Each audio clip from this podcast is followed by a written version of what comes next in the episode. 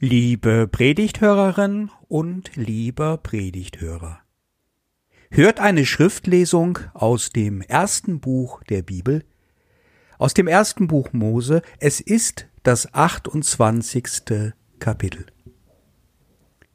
Aber Jakob zog aus von Beersheba und machte sich auf den Weg nach Haran und kam an eine Stätte, da blieb er über Nacht denn die Sonne war untergegangen. Und er nahm einen Stein von der Stätte und legte ihn zu seinen Häupten und legte sich an der Stätte schlafen. Und ihm träumte, und sieh, eine Leiter stand auf Erden, die rührte mit der Spitze an den Himmel. Und siehe, die Engel Gottes stiegen daran auf und nieder. Und der Herr stand oben darauf und sprach, Ich bin der Herr, der Gott deines Vaters Abraham und Isaaks Gott. Das Land, darauf du liegst, will ich dir und deinen Nachkommen geben. Und dein Geschlecht soll werden wie der Staub auf Erden. Und du sollst ausgebreitet werden gegen Westen und Osten Norden und Süden. Und durch dich und deine Nachkommen sollen alle Geschlechter auf Erden gesegnet werden. Und siehe, ich bin mit dir, und ich will dich behüten. Ich bin mit dir, und wo du hinziehst, da will ich dich herbringen in dies Land zurück denn ich will dich nicht verlassen, bis ich alles tue, was ich dir zugesagt habe.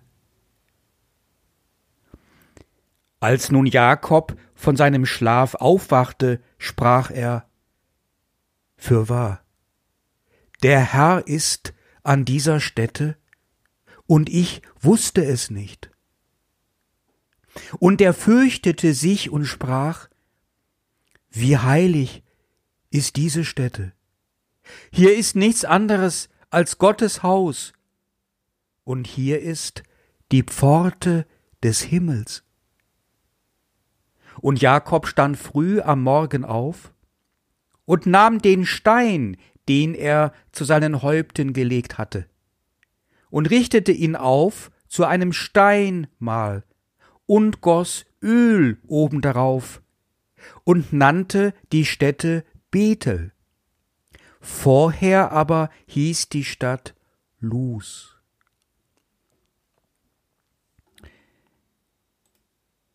Da lässt sich jemand gehen, haut ab, türmt, lässt sich hängen, macht das Schicksal verantwortlich für seine Fehler.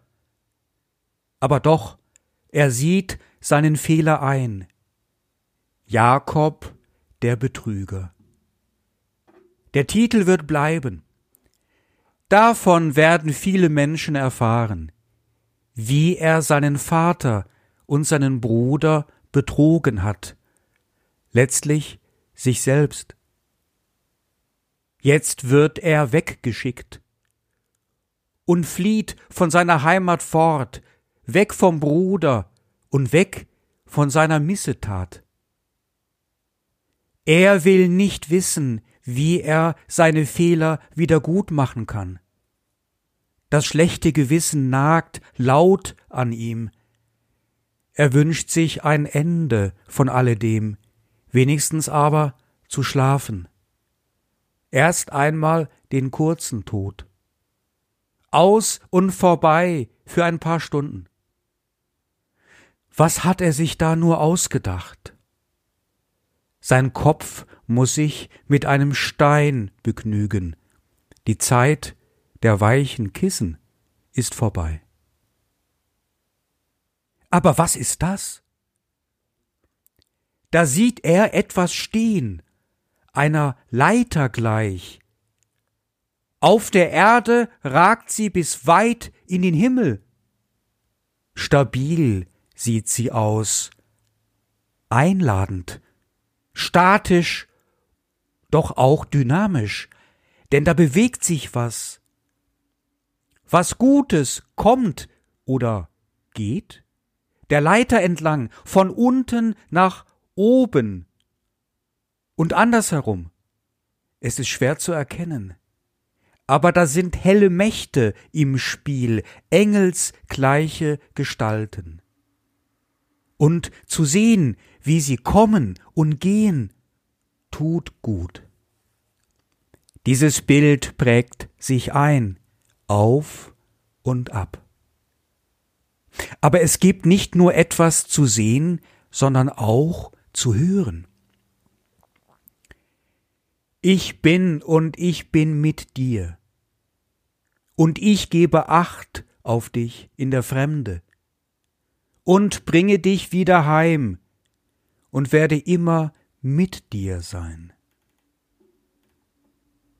Dieses Wort prägt sich ein, so tief, dass Jakob gar nicht weiß, ob das wirklich nur ein Traum war oder hörte er wirklich die Stimme Gottes? Jetzt muss er sich entscheiden. Ist da schon wieder ein neuer Betrug seinem Hirn entsprungen? Oder schlief er gar nicht? Und Gott war an sich wirklich da? Oder ist das so ein Zwischending, dass es sich lohnt, davon auszugehen, dass Gott mitgeht, egal wohin. Jakob entscheidet sich für den Glauben und baut mit seinem Steinekissen den allerersten Altar, den es noch nicht gab beim Dankopfer von Kain und Abel in 1. Buch Mose Kapitel 4.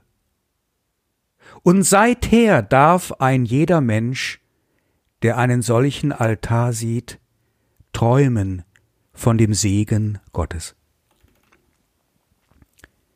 Es fällt schon auf, dass Jakob Dreck am Stecken hat. Und Gott davon gar nicht so beeindruckt zu sein scheint. Damit ist Jakob in guter, schlechter Gesellschaft. Jakob der Betrüger, Moses der Totschläger, König David der Ehebrecher und der Prophet Elia, wieder der Totschläger, diesmal gleich mehrfach. Und diese Leute sind ganz wichtig in der Bibel, heute noch in Israel hoch verehrt und hoffentlich auch bei uns. Aber wie kommt das? Was ist das für ein Auf und Ab? Jedenfalls blieb das Auf und Ab im Leben von Jakob. Und damit ähnelt dieses Leben den Leben von Moses, König David und dem Propheten Elia, wie es ebenso ist, das Leben.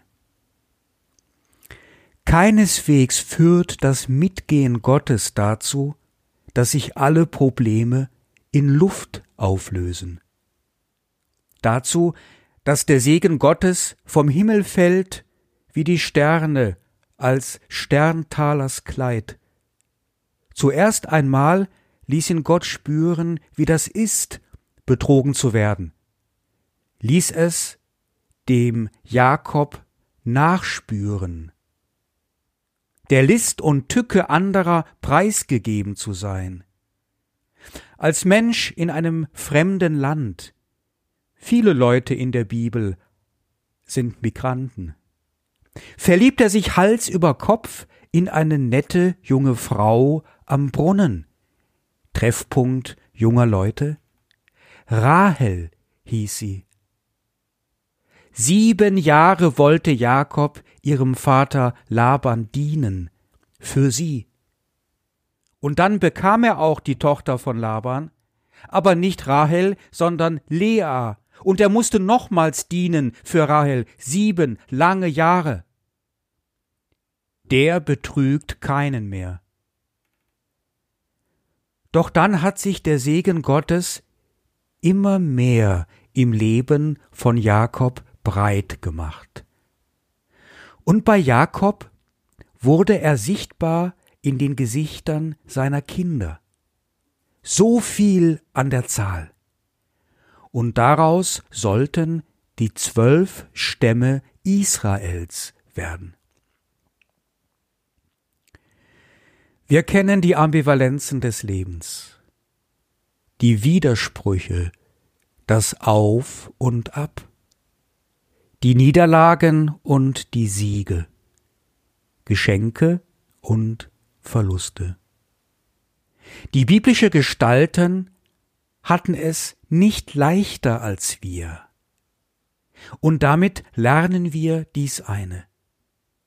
Auch in dem geistlichen Leben gibt es dieses Auf und Ab. Die Zeiten der besonderen Gottesnähe und der besonderen Gottesferne. Die Zeichen einer geistlichen Fülle und eines starken Zweifelns. Der Gewissheit, dass Gott nah ist und auch das eigene Leben behütet wie einen Augapfel, dass man es fast spüren kann. Und dann doch wieder das Gefühl, wie abgeschnitten zu sein von der Gnade Gottes. So ist es unser Alltag und so ist es auch in unserem geistlichen Leben. Und weil das sehr anstrengend ist, zu leben in diesem Auf und Ab, finde ich es ganz wichtig herauszufinden, was dieses Auf befördern kann, was uns stabilisieren kann angesichts der Ambivalenzen unserer Existenz. Wodurch kommen uns die Engel Gottes entgegen? Was tut uns geistlich gut. Was lockt die guten Mächte Gottes hervor? Was baut auch uns die Himmelsleiter? Schauen wir noch einmal zu Jakob. Was gefällt Gott so an ihm, dass er ihm verzeiht? Damals war es so, dass nur der älteste Sohn alles vom Vater erbte, und die anderen Kinder gingen leer aus, mussten sich anstellen lassen vom ältesten Bruder oder den Hausstand verlassen. Aber in der alten archaischen Welt ging es bei dem Erben keineswegs bloß um den äußerlichen Besitz sondern der Hausvater war auch der oberste Priester und mit dem Erben war sein Segen verbunden. Den wollte Jakob unbedingt haben, den Segen Gottes. Sein Bruder wird so beschrieben, als ob er keinen Wert darauf legen würde, und dem Esau war wohl ein einfaches Linsengericht wichtiger als der Segen. Deswegen der Betrug, um Gott näher zu kommen. Schauen wir zu Moses. Moses, auch ein Wegläufer, Migrant im fernen Midian, auch abhängig von der Gunst seines Schwiegervaters, hütete er doch die Schafe von Jitro. In der Wüste, dort, wo man sich Gott näher fühlen kann, wo sich später das Volk Israel Gott näher fühlen konnte, und noch später der Prophet Mohammed und noch später der Bergsteiger Reinhold Messner. Dort also grübelte er in der Nähe Gottes, über die Knechtschaft seines Volkes Israel in Ägypten, wollte ihm helfen, wusste genau, das geht nur mit Gottes Hilfe. Er wartete auf ihn. Und da erschien er ihm. Oder David. Unter König David wurde Israel zu einem riesigen Reich, größer als heute, voller Wohlstand und Ansehen, Reichtum nicht nur von dieser Welt. Und jetzt kommen viele Menschen zu David, um dem großen König ihre Aufwartung zu machen und ihm die Ehre zu geben. Aber David selbst sieht einen anderen an. Er will kein Ansehen haben.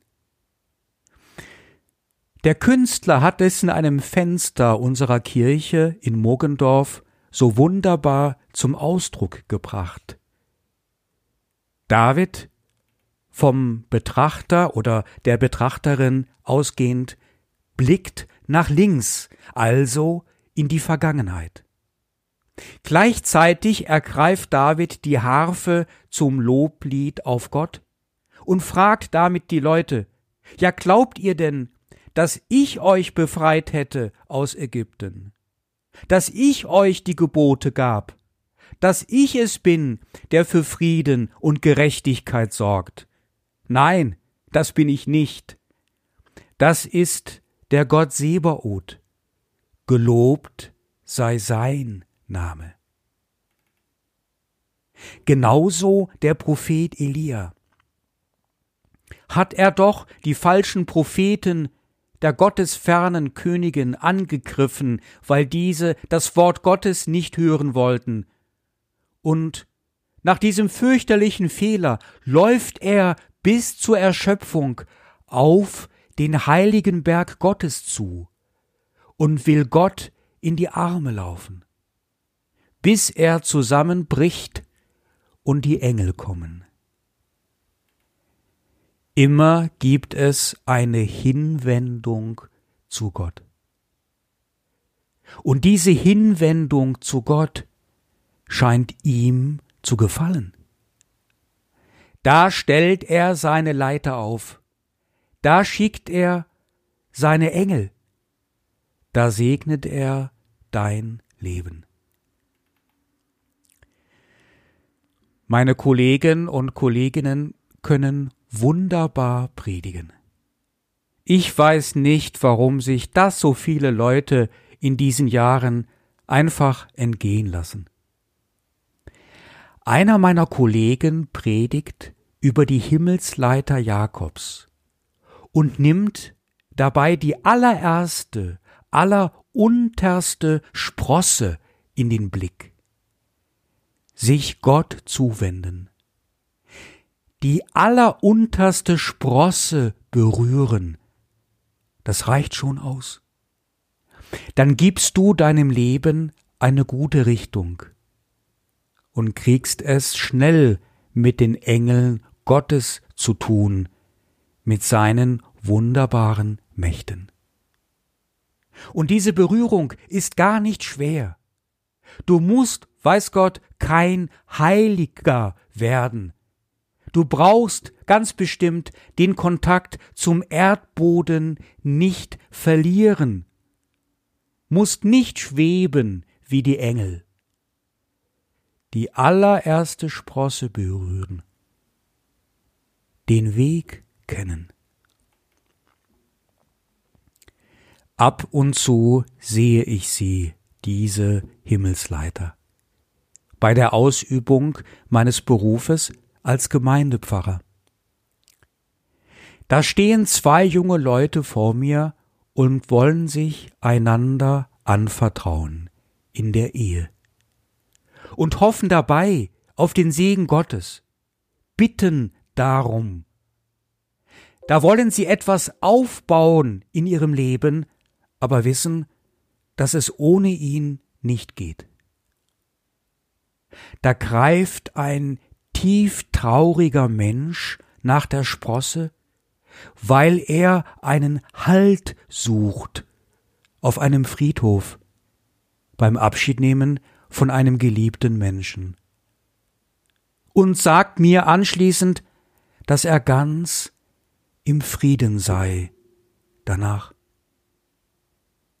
Da kraxelt eine neunzigjährige Frau tief gekrümmt auf eine hohe Leiter, indem sie an ihrem Ehrentag die Hände falten will zu einem Dankgebet, weil Gott ihr in ihrem bewegten Leben doch irgendwie so viel Gutes schenkte. Du brauchst gar nicht viel zu tun, um auch deine Geschichte groß zu machen. Groß vor Gott. Es ist mehr ein sich innerlich hinwenden, ein sich öffnen,